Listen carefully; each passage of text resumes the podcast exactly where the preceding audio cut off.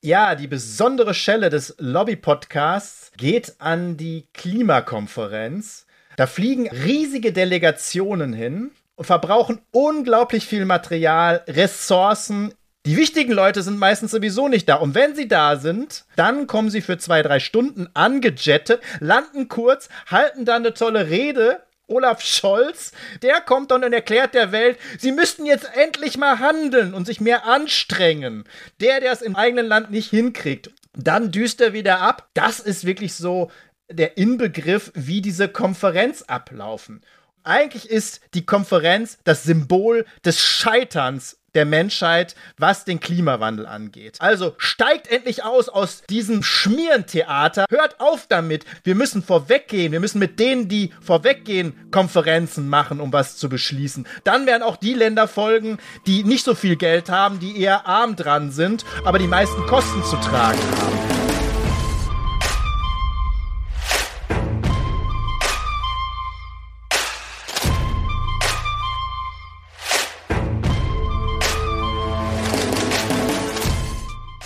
Herzlich willkommen bei unserer neuen Podcast-Folge. Lobbyland, das ist ein Buch, ein Podcast, eine Initiative gegen den Ausverkauf und die Demontage der Demokratie.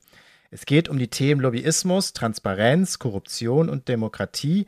Wir setzen sie in den Bezug zu den aktuellen Themen. Genau das wird meistens nicht getan. Wann? Alle 14 Tage Mittwochs, wo überall da, wo du Podcast hörst oder direkt unter www.lobbyland.de.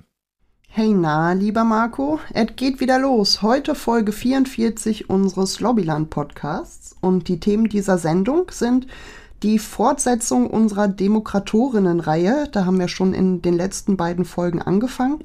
Und diesmal wollen wir dort ansetzen mit Harald Welzer und passenderweise mit dem Titel seines neuen Buches, der auch insgesamt zu unserer Sendung passt, Zeitenende. Ja, schöner Titel, ne? Also schon ein bisschen apokalyptisch.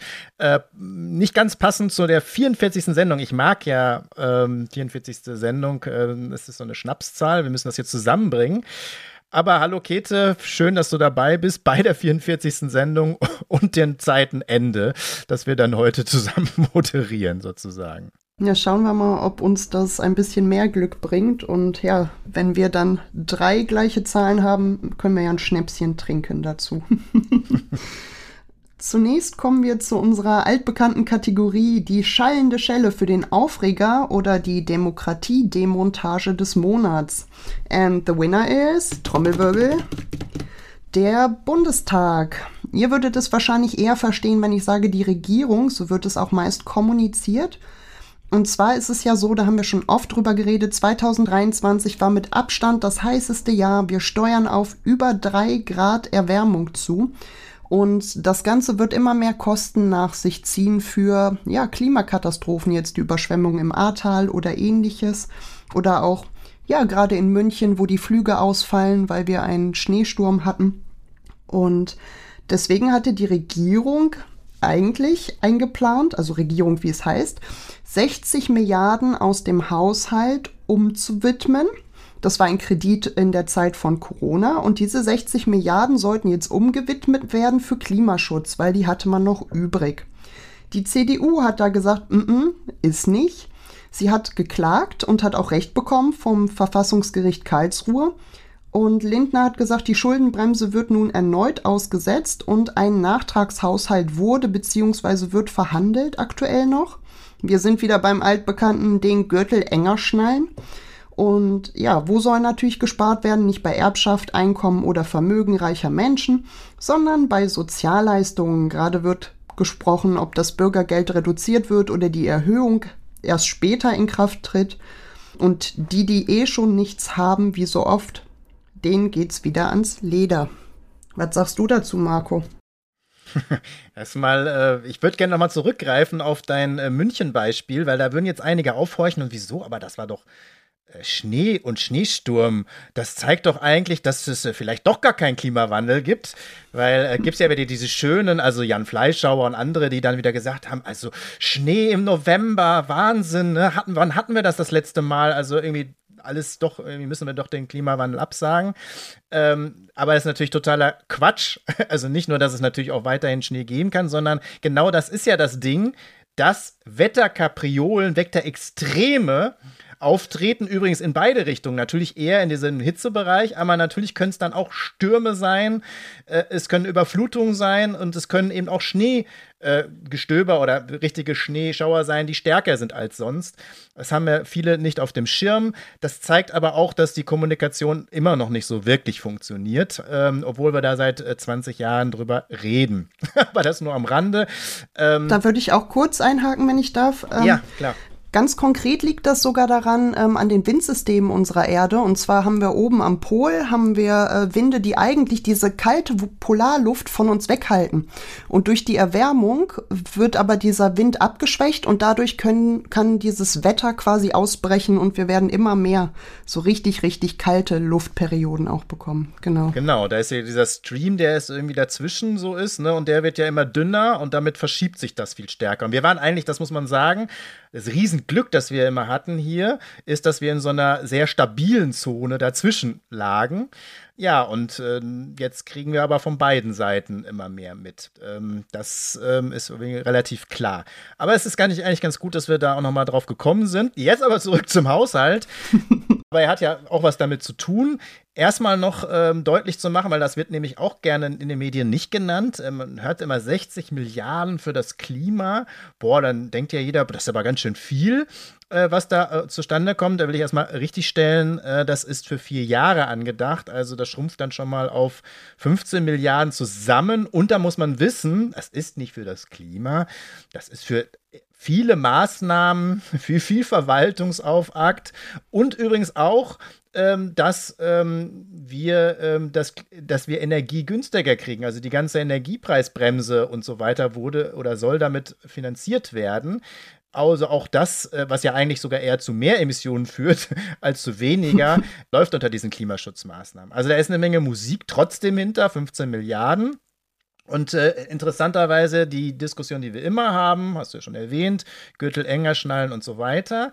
Und dann geben ja immer alle dann dem Finanzminister die Schuld oder vielleicht der Regierung. Genauso wie bei diesem Desaster der 60 Milliarden, wo das Urteil des, der Gerichte ja total richtig ist. Und das war auch vielleicht sogar absehbar, wenn man sich da ein bisschen auskennt. Ja. Deswegen glaube ich auch, dass manche das vielleicht sogar provoziert haben. Weil das ist ja dann das Geld fürs Klima und dann können wir wieder darüber diskutieren, wo wir denn streichen, vielleicht beim Sozialen. Hey, cool. Dann spielen wir die Dinge wieder gegeneinander aus.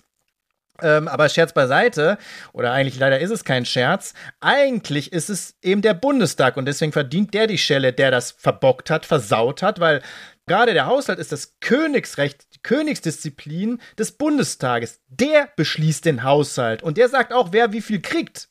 Da kann eigentlich der Finanzminister und die Regierung gar nichts machen, wenn der Bundestag das anders beschließt. Nur es hat sich so verändert, dass eigentlich alles die Regierung macht und was reingibt und der Bundestag nickt fast alles ab.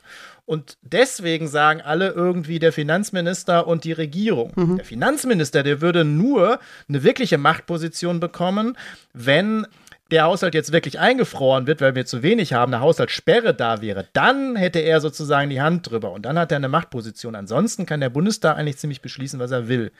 Und mal ganz ehrlich, wenn 60 Milliarden fehlen auf vier Jahre, hätte man, ohne dass es mit der ähm, Schuldenbremse zu tun hat, auch mal schnell ein Sondervermögen beschließen können. Beim Militär hat das super geklappt mit Standing Ovation.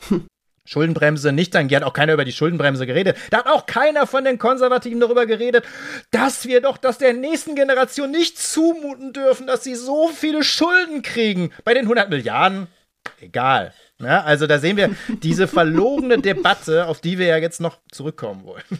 Ja, vielen Dank, dass du das auch nochmal eingeordnet hast für uns, weil mir ist das tatsächlich auch nie so klar, sondern ich denke dann auch, ja, die Regierung, das stimmt schon, aber ja, der Bundestag ist es eben.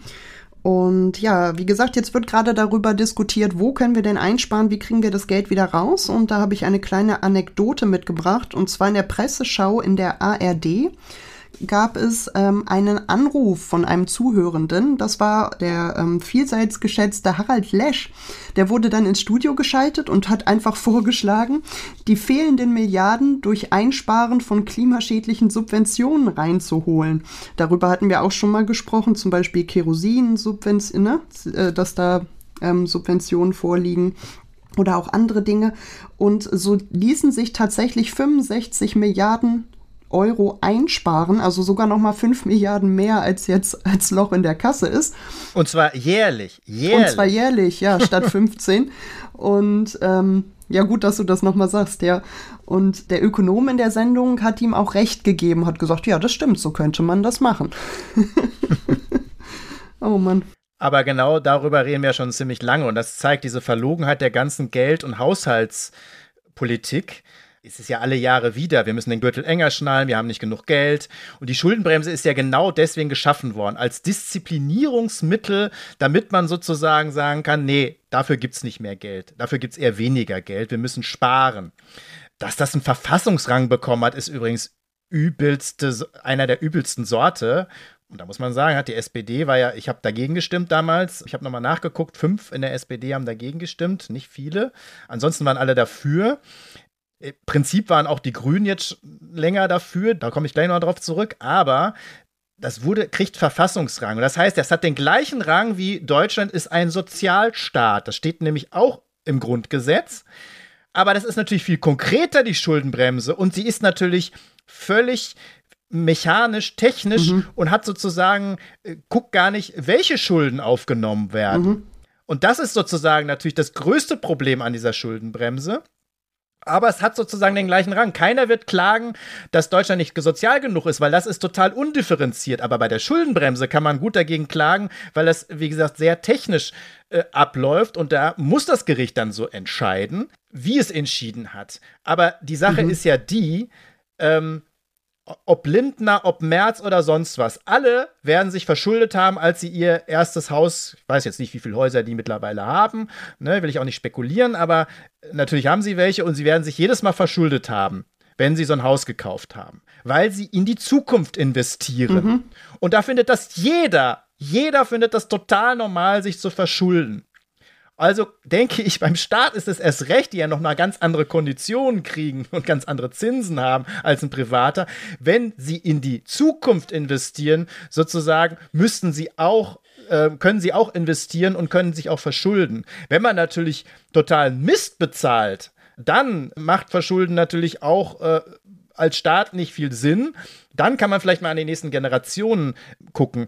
Aber nochmal, wir hätten das Geld. Ne? Du hast diese mhm. 65 Milliarden genannt. Äh, ich habe die ja schon ein paar Mal nach vorne gebracht. Übrigens, die Grünen haben jedes Jahr eine tolle Haushaltsrede gehalten zu diesen 65 Milliarden. Sie sind in der Regierung und kein Thema mehr. Kein Thema mehr, diese Subventionen zu streichen, auch nicht von den Grünen. Nein, im Gegenteil, sie werden ja noch mehr. Sie werden jedes Jahr noch mehr. Es sollte ja die Industrie noch mal einen Sonderbonus kriegen bei Energie. Das heißt, der Anteil wächst. Um das mal vielleicht ein bisschen plastisch zu machen, Kerosin wird subventioniert. Das muss man sich mal vorstellen. Mhm. Also die, mei die meisten Leute fliegen nicht. Dann mhm. gibt es noch einen ganz Teil, die fliegen einmal im Jahr, äh, vielleicht im Urlaub. So, und wir subventionieren aber dann hauptsächlich diejenigen, die ständig fliegen, die weit fliegen äh, und genug Geld haben und die subventionieren wir noch und steigern damit den CO2-Ausstoß. Anstatt sozusagen mhm. das Geld wegzunehmen, vernünftig zu investieren, zum Beispiel in so einem Klimafonds, dann bräuchten wir über bestimmte Dinge einfach nicht mehr diskutieren. Aber genau das wird eben nicht gemacht und das zeigt die Verlogenheit der ganzen Debatte, selbst in unserem Geldsystem gäbe es genug Geld. Dazu hast du auch ähm, einen Artikel im Overton-Magazin geschrieben? Ja, genau. Da verfolge ich das Ganze noch mal ein bisschen mehr. Heißt die Spur des Geldes. Da geht es um den Haushalt, da geht es genau um diese ganze Gelddiskussion, aber auch, wo wir was verpulvern und wo nicht und wo es sinnvoll wäre. Und genau, das kann man nachlesen in einem längeren Artikel im Overton-Magazin unter dem Titel Die Spur des Geldes. Darauf noch ein kleiner Hinweis von mir, wenn ihr dazu gerne mehr wissen möchtet zu dem Thema und zu der Spur des Geldes. Am 12.12. .12. gibt es eine Veranstaltung mit ähm, Marco Bülow und Fabio Di Masi im Junkyard in Dortmund. Ab 19 Uhr kann man da hinkommen. Und ähm, genau, die Veranstaltung heißt auch passenderweise Die Spur des Geldes. Und kommt gerne vorbei, hört euch das an, ähm, erlebt Marco und Fabio live. Zwei der größten Kritiker, die es im Bundestag gab. Und Fabio, der große Experte zu Cum-Ex, muss man nochmal sagen. Auch ein Thema, was ja nochmal viel mit Geld zu tun hat und wieder explodiert.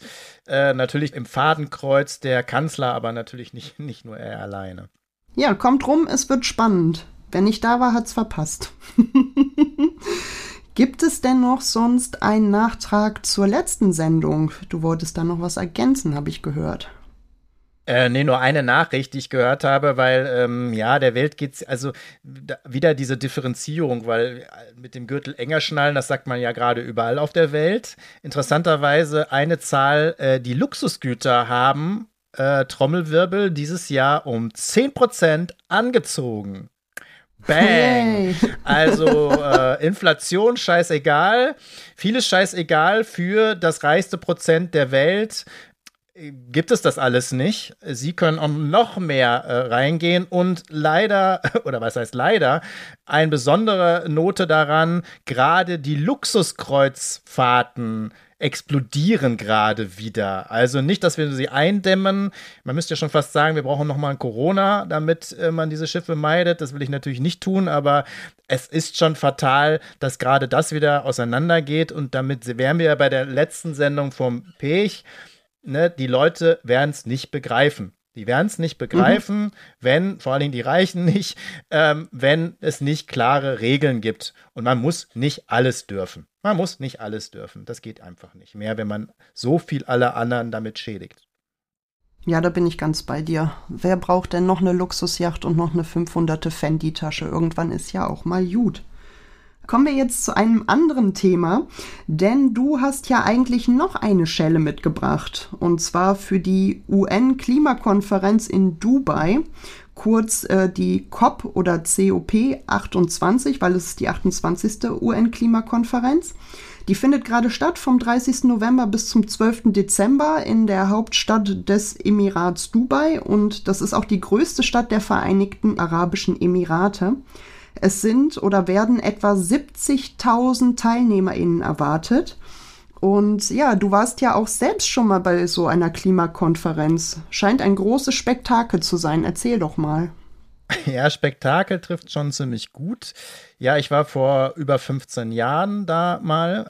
Damals eben in meiner Funktion als Umwelt- und teilweise energiepolitischer Sprecher in der SPD-Fraktion. Und da gab es auch eine äh, Parlamentsdelegation. Und schon damals war ich sehr zweifelnd, ob das denn so der richtige Weg ist. Mein Kollege Hermann Scheer, der Solarpapst, wie er gern benannt wird, äh, Träger des Alternativen Nobelpreises, leider viel zu früh gestorben, hat damals schon gesagt, Leute, das ist der falsche Weg. Wir müssen mit den Willigen vorangehen. Diese Konferenzen sind eben hauptsächlich ein Spektakel und es gibt schöne Reden, es gibt ein paar Krokodilstränen und dann verabredet man sich wieder fürs nächste Jahr und äh, jährlich grüßt das Murmeltier. Und genau so ist es dann ja auch gekommen. Und mit Dubai ist jetzt quasi die Spitze erreicht, sagst du? Ja, wenn man sich den Gastgeber anschaut, also sorry. Äh, ich weiß nicht, ob man die Verlogenheit noch deutlicher machen kann. Also das also ich meine, wer sich da nicht verarscht fühlt, weiß ich auch nicht. Also Dubai, nur mal um das mal deutlich zu machen, Dubai ähm, pro Kopf Verbrauch über 22 Tonnen. Das ist absolute Weltspitze. Es gibt so drei, vier Staaten, die sich da so tummeln. Katar ist auch noch da stark bei. Da machen wir dann die Fußball-Weltmeisterschaften und so. Ja, und die Klimakonferenz, als ich das erste Mal hörte, dachte ich so, okay, das, das ist jetzt wirklich nicht wahr. Das ist irgendwie jetzt ein äh, irgendeine Satire-Beitrag. Aber nein, es findet wirklich in Dubai statt. Und das finde ich, äh, geht gar nicht, um das nochmal einzuordnen. Deutschland liegt ja schon ziemlich weit oben auf der, in der Welt beim Pro-Kopf-Verbrauch, das sind 8 Tonnen. Also das, das können die in Dubai doch, doch noch mal deutlich mehr. Die meisten äh, Staaten übrigens in Afrika haben pro Kopf dann im Durchschnitt so eine Tonne ne? oder anderthalb mhm. Tonnen. Ne? Also um das mal zu vergleichen. Das ist schon fatal und deswegen dachte ich, das muss eine Schelle werden eigentlich. Aber dann haben wir gedacht, okay, nee, wir machen da ein eigenes Thema raus. Genau, ich habe heute Morgen noch gelesen, dass ähm, der Vorsitzende oder der Präsident, also auch aus Dubai, dieser Klimakonferenz gesagt hat, na ja, die Abkehr von, von den äh, fossilen Energien sei gar nicht so dringend. Also es läuft hervorragend, das ist wirklich noch die Kirsche auf den Sahnehaube. Und an dieser Stelle, du hast es schon angedeutet, möchten wir eine neue Kategorie einführen. Und zwar macht uns Marco ab jetzt regelmäßig den Hassknecht und hält eine, eine Brandrede oder eine Mutrede oder eine Wutrede. Ähm, da würde ich mal sagen, lieber Marco, Feuer frei. Ja, die besondere Schelle des Lobby-Podcasts geht an die Klimakonferenz, die alle ja so toll finden und so wichtig finden, weil sie uns ja bestimmt retten wird. Da fliegen also riesige Delegationen hin 70.000 sind da insgesamt unterwegs, davon wahrscheinlich 30, 40.000 äh, Profitlobbyisten. Und die Deutschen stellen mit die größte Delegation, auch interessant, und verbrauchen unglaublich viel Material, Ressourcen. Ich möchte gerne mal eine Aufstellung haben, wie viel CO2 dort ähm, sozusagen produziert wird und unser Klima zusätzlich belastet. Die wichtigen Leute sind meistens sowieso nicht da. Und wenn sie da sind, Minister, äh, Staatschefs, dann kommen sie für zwei, drei Stunden angejettet, manchmal noch im Privatjet, wie auch der Kanzler, also nochmal mit unglaublich viel CO2, landen kurz, halten dann eine tolle Rede. Olaf Scholz, der in Deutschland nichts hinbekommt an Klimaschutz, Ne? Also, wir sind gerade wieder übrigens gerügt worden vom Expertenrat, dass wir unsere Klimaziele nicht einhalten in Deutschland. Das wird dieses Jahr auch wieder eher schlechtes äh, Jahr werden für die Emissionen, die ausgestoßen werden. Und der kommt dann und erklärt der Welt, sie müssten jetzt endlich mal handeln und sich mehr anstrengen. Der, der es im eigenen Land nicht hinkriegt. Und das sagt er dann vielen armen Staaten, die darauf warten, dass mal die Industrieländer vorlegen weil äh, die die meisten Schäden und Kosten zu tragen haben. Dann düst er wieder ab und so machen das natürlich auch andere wie Macron und so weiter, die dann mal eben dahin kommen und tolle Reden halten. Das ist wirklich so der Inbegriff, wie diese Konferenz ablaufen. Und das finde ich machen wir mit dieses Theater und haben nicht begriffen, was da wirklich abläuft auf der einen Seite dieses Schönreden, wir schaffen das irgendwie noch, dann so Ziele anvisieren, aber irgendwie keine wirklichen Maßnahmen äh, durchführen und jedes Jahr wieder am gleichen Punkt stehen. Aber wieder neue Hoffnung erzeugen, weil nächstes Jahr wird es ja dann auf jeden Fall klappen und immer wieder mit einem Riesentross anreisen. Übrigens auch die Medien. Und das finde ich irgendwie ist, ist grausam, wenn man überlegt, äh, wir haben es am Anfang der Sendung gehabt, wie die Emissionen nach oben gehen, wie die Erwärmung fortschreitet, welche Kosten dort entstehen und wie uns fällt nichts anderes ein, als immer wieder solche Konferenzen zu erzeugen. Und jetzt 28. COP, das muss man sich mal auf dem, auf dem Mund zergehen lassen. 1995 bei der ersten COP hat die Welt 22,3 Gigatonnen CO2 ausgestoßen. 2005, also zehn Jahre bei der zehnten COP, waren es 28,5 Gigatonnen. 2020 waren wir schon bei 34 Gigatonnen und jetzt sind wir ungefähr bei 36 Gigatonnen. Also, das ist sozusagen eigentlich der Gipfel von allem.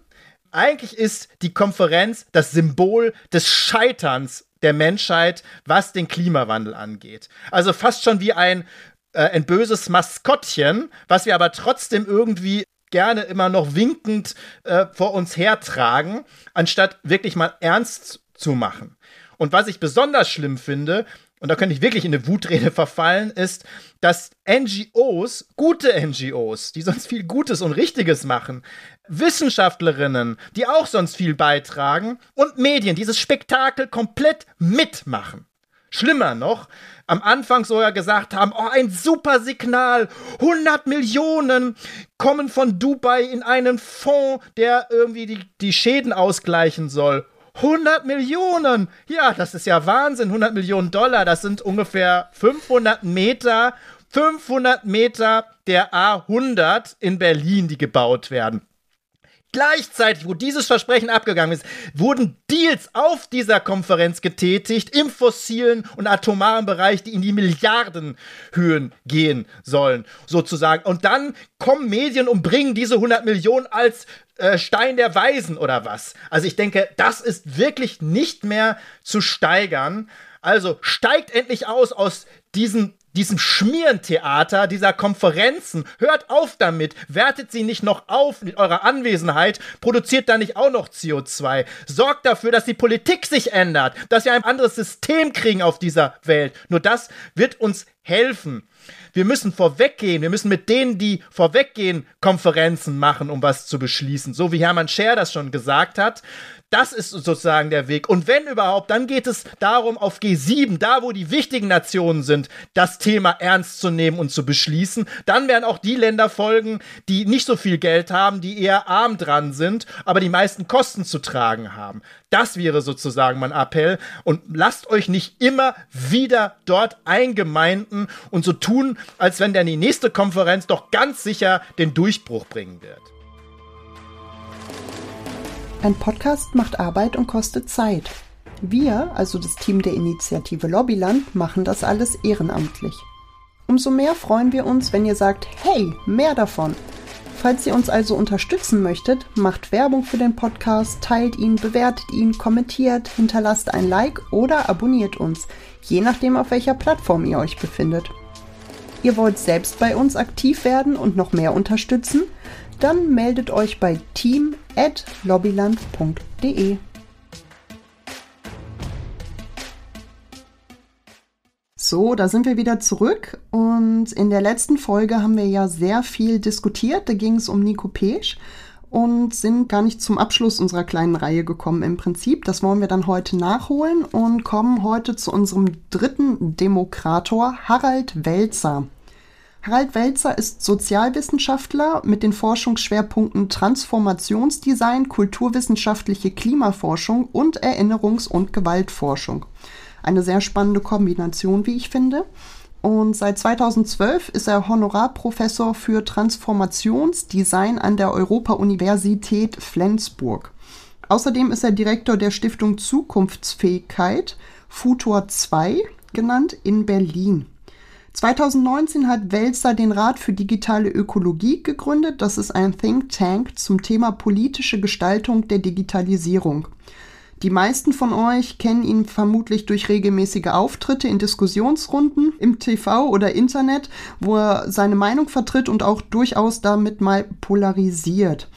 Er hat ähm, echt, ich habe recherchiert, unzählige Publikationen in verschiedensten Medien, die kann ich hier gar nicht ähm, alle aufzählen. Deswegen das für mich prägnanteste war jetzt, dass er Herausgeber ist von der Taz Futur 2. Das ist eine vierteljährlich erscheinende Zeitschrift für Politik und Zukunft, die zu der Taz dazugehört. Und er hat einige Bücher geschrieben, unter anderem 2008 das Buch Klimakriege, wofür im 21. Jahrhundert getötet wird. Und mit Klaus Wiegand hat er 2011 das Buch Perspektiven einer nachhaltigen Entwicklung, wie sieht die Welt von morgen aus, herausgegeben. Und mit Bernd Sommer hat er 2014 Transformationsdesign Wege in eine zukunftsfähige Moderne veröffentlicht. Was gibt es denn noch zu Wälzers Werken und Schaffen zu sagen? Eine Menge wahrscheinlich. Ja, auf jeden Fall. Also ich, der ist natürlich ein sehr engagierter Mensch. Er schreibt nicht nur und hält Vorträge, sondern ist wirklich auch die ganze Zeit ähm, in der Praxis, versucht also mitzugestalten. Ähm, wie du schon gesagt hast, äh, also nicht nur profiliert, sondern durchaus polarisierend, was aber auch wichtig ist, weil genau er Dinge, was wir ja auch versuchen, benennt, die sonst zu kurz kommen in der Diskussion. Mhm. Und er ist auch keiner, der sagt, es wird alles gut. Ne, wir müssen nur das und das machen oder wir müssen nur den und den wählen, dann wird alles gut. Ist alles gar nicht so schlimm. Äh, das ist bei ihm nicht so. Das zeigt natürlich auch der Titel Zeitenende. Aber ich glaube, dass er da auch ein Trendsetter ist. Also das mit dem Klimakriegen, du hast das Buch erwähnt, 2008. Für mich war das ein totaler neuer, wichtiger Aspekt, den er da schon eingebracht hat und der jetzt unglaublich äh, gerade super aktuell ist, weil er davon gesprochen hat, wie Klimakriege entstehen, wie Kriege und Konflikte zum Teil eben auch gerade wegen der Klimaveränderung da sind und was das für Auswirkungen hat. Und das mhm. natürlich mhm. das dazu führen wird, dass äh, die meisten Flüchtlinge werden irgendwann durch die Klimaveränderung äh, unterwegs sein. Und das wird sich natürlich dann vermischen mit den äh, Kriegsflüchtlingen, aber diese Kriege dann äh, haben dann teilweise eben auch diese Ursache. Und ich finde, das zum Beispiel ist viel zu wenig im Fokus, auch wenn wir heute über Kriege sprechen. Genauso was auch nicht im Fokus ist, dass äh, übrigens Kriege und überhaupt Militär die um, mit die größten Treiber des, der Klimagase sind. Da reden wir nie mhm. über die Klimagase, äh, interessanterweise. Da ist es immer gerechtfertigt, auch für die, die die Kriege beginnen. Aber wie gesagt, ähm, das zeichnet, glaube ich, seinen Weg aus, dass er da sehr vorausschauend ist. Wir wollten dann hier auf sein aktuelles Buch und seine aktuelle Arbeit eingehen. Zeitenende, ein apokalyptischer Titel. Ja, genau. Und äh, wie schon ein bisschen angeschrieben, auch mit einem gewissen Recht, denn ich kann das nicht mehr hören. Dieses ständige, ne, es wird alles gut. Ja, ähm, ist vielleicht ein kleines Problem, aber das machen wir schon so. Und dass die Bücher meistens so gestaltet sind oder überhaupt Aussagen gestaltet und auch Vorträge. Und ich kriege das bei Vorträgen ja auch mal mit, aber das ist alles so negativ und hm, ne, also sag doch mal was Schönes, sag doch mal was Gutes. Kleine Anekdote, ich habe ähm, einen Beitrag geschrieben für ein Magazin. Und da sollte ich über Lobbyismus äh, schreiben. Also es ist natürlich auch dann das Thema, wo ich gesagt habe, wenn über Demokratie äh, gebe ich gerne gute Beispiele. Die wollten, ja, aber sie müssen mal ein gutes Beispiel für Profitlobbyismus machen. Also das ist halt wirklich, also es wäre so, als wenn man auch für, also auch Kriege mal ein gutes Beispiel nimmt für den Krieg. Ne? Also es ist äh, also schon sehr schwierig, aber das nach dem Motto, das wollen die Leute hören, die wollen jetzt auch mal was Positives hören. Ja, das verstehe ich, ist auch psychologisch, aber ähm, ich finde, es nervt auch manchmal, das dann zu über strapazieren, obwohl da gar nicht viel Gutes hintersteckt. Das wird natürlich verstärkt eine Illusion. Und deswegen muss es auch Zertrümmerer geben, Zertrümmerer von Illusionen. Und das äh, kann man in diesem Buch ganz gut lesen. Und es gibt äh, sehr viele, aber auch Überschneidungen ähm, mit Punkten, die wir in der Sendung auch haben oder die ich auch im Buch Lobbyland habe. Das freut mich natürlich sehr. Aber es ist auf jeden Fall sehr äh, lesenswert. Du hast noch zwei Zitate aus einer Veranstaltung mitgebracht für uns? Ja, genau. Ich, ich habe das sogar noch mal erweitert, weil ähm, er hat zwei äh, Bereiche genannt und ich würde das noch ergänzen. Ihr könnt dann mal raten, mhm. welche zwei von ihm sind und welcher von mir ist. Also er hat dann gesagt, und da habe ich echt eine Zeit lang drüber nachdenken müssen, und genau das ist sowas, so eine Zertrümmerung. Das zeigt aber auch ein bisschen, wie wir wirklich gerade drauf sind. Er hat nämlich auf der Veranstaltung gesagt, dass er zwei Dinge immer mehr aus seinem eigenen Kreis und überhaupt aber auch, wo er auftritt und so weiter hört. Das sind Gut, dass ich keine Kinder habe. Ich höre keine Nachrichten mehr. Und gut, dass ich schon so alt bin. Und das muss man ja so ein bisschen sich setzen lassen, ist schon krass. Ähm, mhm. Also du bist ja jetzt noch nicht so alt. das heißt, du kannst das noch nicht bringen.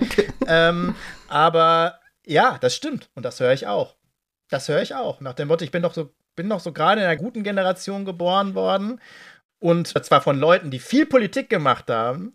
Nee, mhm. lass uns nicht über Politik reden. Ich gucke auch keine Nachrichten mehr. Ich will das nicht. Ne? Ich verkriege mich mhm. hier. Und das zeigt ja, wie stark die Warnsignale stehen. Aber das zeigt natürlich auch, dass wir viel mehr eigentlich machen müssten. Ja, dieses Bullshit-Bingo kenne ich tatsächlich auch. Also ich nenne es jetzt mal Bullshit-Bingo, ähm, weil es mir natürlich sowohl im Studium als auch im privaten Bereich, ich verkehre ja durchaus auch mit Menschen aus anderen Generationen in der Familie oder ähnlichem. und auch im Aktivismus ist mir gerade auch dieses gut, dass ich keine Kinder habe und gut, dass ich schon so alt bin sehr oft begegnet und hat mich auch sehr wütend gemacht, weil es so egoistisch wirkt. Ne? Also die Auswirkung auf mich oder auf meine äh, Gruppe ist halt nicht so schlimm. Und wir Menschen tendieren dazu, unsere eigene kleine Gruppe, jetzt zum Beispiel die Familie oder den Freundeskreis, mit Menschen, die uns eng sind, ähm, immer vor, die Fremdgruppe hier die komplette Welt zu stellen. Ne? Das macht ja auch viele Konflikte aus und auch das ist hier begründet. Heißt, wenn meine eigenen Menschen meiner eigenen angehörigen Gruppe früher Stamm evolutionär gesehen nicht betroffen sind, ist das nicht ganz so kritisch. Ist natürlich auch nur ein Coping-Mechanismus, ne, psychologisch gesehen. Also Coping heißt ähm, mit etwas umgehen, eine Strategie, ähm, ja, äh, auf etwas zu reagieren. Und wie du schon gesagt hast, das macht natürlich große, große Angst. Und ähm, dann ist es halt einfacher zu sagen, naja, mich betrifft es ja zum Glück nicht mehr. Das reduziert einfach nur die Angst und die Anspannung. Vielmehr dient es eigentlich nicht. Aber leider hält es auch die Leute davon ab, ihren eigenen Konsum und Lebensstil zu verändern. Ne? Also ja, und man verlässt sich zunehmend, das ist nämlich der andere Teil dieses, ähm, nicht nur, dass man die Verantwortung selber delegiert und abwehrt, sondern ähm, das nennt sich soziales Faulenzen.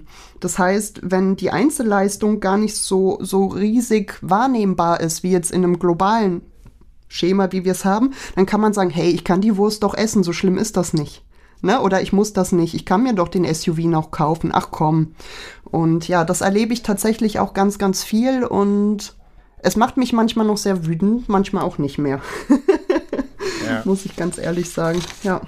Ja, ich sehe das auch. Das ist so eine Differenzierung. Auf der einen Seite, dass man es versteht, ne? gerade dieser Rückzug mhm. in den eigenen Bereich. Und wenn man sich engagiert, dann nur noch irgendwie in der Kinderkrabbelgruppe oder wenn irgendwie was in der Nachbarschaft passiert und so. Ähm, und das Große nicht mehr, weil die Nachrichten sind alle so schlimm und das ist ja alles eh so, so schrecklich. Das also das kann man verstehen, aber genau, aber es führt dazu, wenn das immer mehr machen, dass natürlich dann noch weniger was verändern und dass man noch mehr der Politik überlässt, die man dann beschimpft, sozusagen, weil sie irgendwie nicht so handelt, wie man das gerne hätte. Und ähm, dann kommen wir natürlich keinen Schritt weiter. Jetzt lassen wir doch Harald Welzer mal selbst sprechen und äh, wir haben ein Zitat mitgebracht und das möchte ich euch jetzt mal vorlesen. Verkehrsminister Wissing ist ein Mann von gestern, aber er macht heutige Wirklichkeit. Wie alle seine Kolleginnen und Kollegen, die die Erfolgsrezepte der Vergangenheit auf eine Welt zu applizieren versuchen, die dazu nicht mehr passt.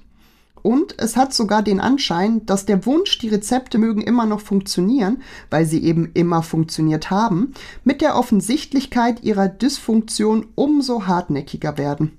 Es kann eben nicht sein, was nicht sein darf. Deutschland ist ein Land von gestern, das sich einredet, noch up-to-date zu sein. Jede Fahrt mit der Deutschen Bahn, jeder Versuch, ein simples Antibiotikum für sein Kind zu bekommen, dementiert das. Die Politik scheitert zunehmend bei dem Versuch, Anspruch und Wirklichkeit in eine annähernde Übereinstimmung zu bringen. Oder wissenschaftlich formuliert, alle Waldbrände, Hitzesommer, alle Dürren und Gletscherschmelzen, alle Extremwetterereignisse und Flutkatastrophen erzeugen bei denjenigen, die an die Fortsetzbarkeit des Wachstumskapitalismus glauben, heftige kognitive Dissonanz. Kognitive Dissonanz ist ein unangenehmes Gefühl, das dann entsteht, wenn die Wirklichkeit sich anders darstellt als die Erwartung, die man an sie gehabt hatte. Story of my life. Der Sozialpsychologe Leon Festinger hat diesen Begriff geprägt, als er sich mit einer Sekte beschäftigte, der der Weltuntergang prophezeit worden war, weshalb ihre Mitglieder alle ihre irdische Habe verkauft und sich auf einem Hügel versammelten, um darauf zu warten, von einem Raumschiff abgeholt zu werden, während der ungläubige Rest der Menschheit untergehe. Bekanntlich ist das nicht passiert, und Festinger wollte wissen, wie nun die Sektenmitglieder mit der Enttäuschung ihrer Erwartung umgehen würden. Kognitive Dissonanz. Ja, lieber Marco, was sagst du dazu? Genau das ist ja unser Thema, was wir immer wieder haben, dass das, was in der Realität passiert, so wie Politik gemacht wird, natürlich nicht zukunftsfähig ist ähm, und die nächsten Generationen treffen wird. Und dass wir nehmen wir mal die Themen von heute, dass wir auf der einen Seite zwar darüber sprechen, dass wir den nächsten Generationen keine hohe Verschuldung, äh, also von einem virtuellen Wert äh, hinterlassen dürfen, aber wir dürfen ihnen eine Erde hinterlassen, deren Ressourcen geplündert sind, aufgebraucht worden sind, die, äh, wo es, äh, wo wir mitten in der Klimakatastrophe sind, wo die Arten wegsterben wie sonst was, wo wir alles voller Plastikmüll haben, wo die Böden kaputt sind, das dürfen wir den nächsten Generationen, eigentlich und jetzigen Generationen hinterlassen. Und weil wir das nicht wahrhaben wollen, tun wir halt so, als wenn das alles immer noch geregelt werden könnte und äh, wir das ja eigentlich auch schon regeln. Und äh, der politische Wettstreit eigentlich ist, äh, liegt immer noch woanders und dann gibt es so Übersprungshandlungen und dann wird über andere Dinge diskutiert, weil wir eigentlich schlau genug sind zu wissen, dass es nicht funktioniert. Vor allen Dingen nicht mhm. so funktioniert. Und genau damit müssten wir uns eigentlich gerade auch in der Politik beschäftigen, dass das jetzt 20 Jahre so gelaufen ist oder noch länger und wir anfangen müssen, mal ehrlich zu handeln. Aber natürlich in der Demokratie will man ja gewählt werden und es würde wahrscheinlich auch wirklich keiner gewählt werden, der den Menschen die absolute Wahrheit sagt. Ja, da würde ich gerne noch mal einhaken. Und zwar, als ich ähm, das Zitat gelesen habe, das erste Mal, ist mir direkt etwas in den Kopf gestoßen. Ich habe nämlich mal einen, einen Essay, eine Hausarbeit über Klimawandelleugnung geschrieben. Also ich habe rausfinden wollen, woran liegt das, ne? Psychologisch. Und da bin ich auf etwas gestoßen, das nennt sich ähm, System Justification Theory, das heißt Systemrechtfertigungstheorie auf Deutsch, schlecht übersetzt von mir. Ähm, das ist von einem amerikanischen Psychologen John T. Joost. Und es ist so, dass diese Systemrechtfertigung oder Bekräftigung, das ist eine psychologische Tendenz, die Wahrnehmung von sozialer Stabilität, Gewissheit, Sicherheit und Zugehörigkeit aufrecht zu erhalten versucht, indem der Status quo und das bestehende sozioökonomische und politische System als gerecht, legitim und wünschenswert wahrgenommen wird. Also quasi eine falsche oder ja, eine Umdeutung der, der Realität, was im Gehirn passiert, damit das ja zu den, zu den eigenen Werten und Normen passt. Und ähm, dieses Bedürfnis, das System und die Institutionen darin zu schützen und aufrechtzuerhalten, führt halt dazu, dass ähm, die derzeitigen sozialen Arrangements rationalisiert werden und es wird sich vor allem gegen Veränderung und Innovation gewährt. Warum macht man das Ganze denn überhaupt? Naja, es dient halt der Reduzierung und Beschwichtigung von als unangenehm empfundenen Emotionen, zum Beispiel Angst, Furcht und Unsicherheit. Oder hier in dem Zitat die kognitive Dissonanz, die ist ja auch unangenehm Spannungszustand. Und wenn der Status quo, der Lebensstil und die geschätzte Position in der Hierarchie, das ist wichtig, ne? Das ist meistens von Menschen, die eine gute, hohe Position in der Hierarchie haben. Die tendieren dazu. Und ähm, was ich sehr, sehr spannend fand, ist, dass das besonders häufig äh, als Tendenz unter älteren, weißen, konservativen Männern vorkommt, da diese wahrscheinlicher halt so hohe Positionen in der Hierarchie haben und wirtschaftliche Macht besitzen. Und ähm, ja, das motiviert sie mehr dazu, das aktuelle System zu legitimieren und zu stabilisieren. Und ja, das steht natürlich allem im Wege, ne, was mit Fortschritt, Gerechtigkeit, Menschenrechten, Gleichstellung zu tun hat. Und das blockiert auch kollektives Handeln. Genau, das wollte ich gerne ergänzen, weil ich das ganz spannend finde, dass das quasi ein, ein, ein Versuch ist, sich die Realität schön zu reden, damit sie zum eigenen Bild passt und man kein böser Mensch ist. genau, damit man sich selbst rechtfertigen kann und auch natürlich seine Politik rechtfertigen kann. Und da mhm. viele regieren oder an der Spitze stehen in der Politik, die das auch schon 20, 30 Jahre tun, mhm äh, müssten sie natürlich ganz viel zugeben, was, was, was natürlich erstmal ihr politisches Todesurteil wäre. Und zweitens, was sie natürlich auch vor sich selber gar nicht wahrhaben wollen. Und das ist mhm. genau das, was ich hier bei Kolleginnen und Kollegen ja auch immer gemerkt habe. Je länger sie dann in der Politik schon Verantwortung hatten, desto weniger waren sie natürlich bereit, da auch Fehler einzugestehen, weil sie natürlich die dann schon viel länger gemacht hätten, zumindest was das Gesamtsystem angeht. Ne? Das ist ja, äh, relativ mhm. offenbar, aber wir haben ja leider auch festgestellt, dass auch die jüngeren äh, Abgeordneten, die nachkommen, äh, leider das nicht aufheben oder nicht verändern, sondern sich schnell auch in, anpassen. Und damit haben wir natürlich insgesamt ein politisches System, was äh, nicht, zur Veränderungs, äh, nicht zur Veränderung neigt und erst mhm. recht nicht in den Bereichen, wo es un unbedingt notwendig ist, sondern natürlich werden alle, und da sind wir auch wieder beim Lobbyismus, alle alles dafür tun, ihre Fründe, die sie haben, zu behalten. Und die, die am meisten zu verlieren haben oder die am meisten haben, haben natürlich auch die meisten Ressourcen und die meisten Möglichkeiten, das mit Profitlobbyismus auch zu verhindern, dass es zu Veränderungen kommt. Ne? Also da spielt die Psychologie der, der, ja. den Lobbyisten in die Hände, wenn man so will. Absolut. Und es ist natürlich auch total irrational zu behaupten oder sich vorzustellen, dass Dinge sich nicht in Veränderung befinden würden, weil das ist ja auch physikalisch bewiesen. Also das das Einzige, was wir sicher wissen, ist, dass sich alles stetig verändert in seiner Form, in Bewegung ist und nichts bleibt, wie es ist. Und dann da diesem, diesem Naturgesetz entgegenwirken zu wollen und Dinge manifestieren zu wollen, ist halt totaler Blödsinn. Also ist total irrational auch, ne? ja, klar. Also das, vor allen Dingen, das eigentlich, also eigentlich sind wir intelligent genug, das zu wissen. Ja.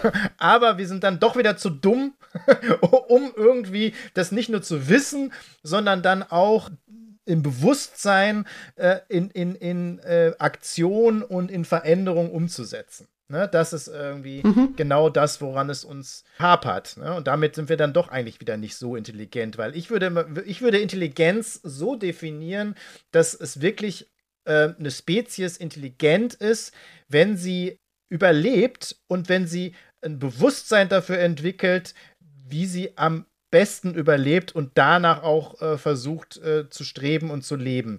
Und äh, das ist eigentlich Intelligenz. und davon, davon entfernen wir uns irgendwie ziemlich stark. Absolut, auf jeden Fall entfernen wir uns von dieser Intelligenz, wie du schön gesagt hast, um gemeinsam zu überleben. Ne? Und äh, denken eher an uns weil die Angst uns im Griff hat. Ist ja auch menschlich, ne? weil Angst ist direkt eine der stärksten menschlichen Emotionen, ja. weil die ist sofort mit dem Überlebenstrieb verbunden.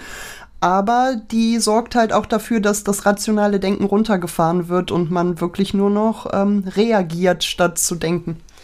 Ja, ja wie vor dem Säbelzahntiger. Genau, um kurzfristiges genau. Überleben geht und nicht und das ist vielleicht sogar auch erdgeschichtlich natürlich so ein bisschen in uns drin, weil man hat ja. dann vielleicht an den Säbelzahntiger gedacht, ne, der einem gerade bedroht und nicht, äh, was irgendwie in zwei, drei, vier Jahren ist. Ne? Absolut. Also diese ähm, Intelligenzhürde oder Bewusstseinshürde haben wir anscheinend nicht so wirklich genommen. Und das Schlimme ist, die sie genommen haben, äh, die haben am meisten zu verlieren und wollen trotzdem eben nichts ändern und können auch wahrscheinlich am längsten noch klarkommen. Das äh, denke ich auch. Ja, aber jetzt sind wir natürlich von Wälzer nicht weit weg eigentlich, äh, sondern wir haben ja in den Faden aufgenommen. Hast du denn noch ähm, zum Abschluss noch äh, was von dem guten Harald Welzer? Ich habe natürlich noch ein zweites Zitat ähm, vorliegen, das ich gerne teilen möchte. Und ähm, das lautet wie folgt. Eine demokratische Gesellschaft ist nie gesichert. Sie bedarf der beständigen Vitalisierung, sonst gerät sie in Gefahr.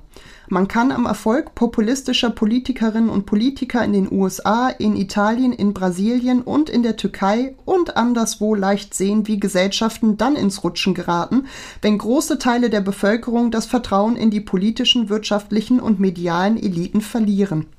Das Geheimnis des Erfolges von Leuten wie Donald Trump, wie irrational er auch erscheinen mag, liegt im Anti-Elitismus einerseits und in der Stiftung eines Zugehörigkeitsgefühls andererseits.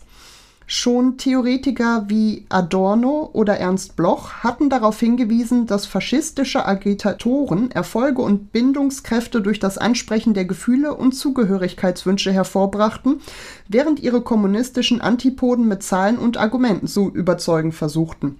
Ernst Bloch hat in diesem Sinne einmal gesagt, was die Partei, hier gemeint die KPD, vor dem Hitlersieg getan hat, war vollkommen richtig, nur was sie nicht getan hat, das war falsch. Ja, ich, äh, ich finde das Zitat äh, insgesamt ja. spricht für sich. Ähm, ich will das gar nicht mehr kommentieren. Ich denke, dass ähm, da viel Zündstoff drin steckt, das nochmal wirklich nachzulesen mhm. oder sich einen Vortrag anzuhören äh, oder da weiter einzusteigen. Das kann man natürlich nicht nur bei Harald Welzer, aber da finde ich äh, Zeitenende ein gutes Buch. Absolut. Also lest da gerne mal rein und schaut da gerne mal rein. Auch mit dem Hinblick auf die System Justification Theory. Das passt ja hier auch wieder gut, ne? Leute, die möchten, dass sich nichts verändert, wählen Leute, die versprechen, dass sich nichts verändert. genau. Und damit wären wir leider auch schon am Schluss der Sendung angelangt. Es ging wie immer ziemlich flott. Es war ein schöner Austausch, es hat mir viel Spaß gemacht und wir hören uns dann wieder in 14 Tagen mit der letzten Sendung dieses Jahr. Bis dahin, Schaugummi. Tschüss, vielen Dank, Käthe. Bis dann.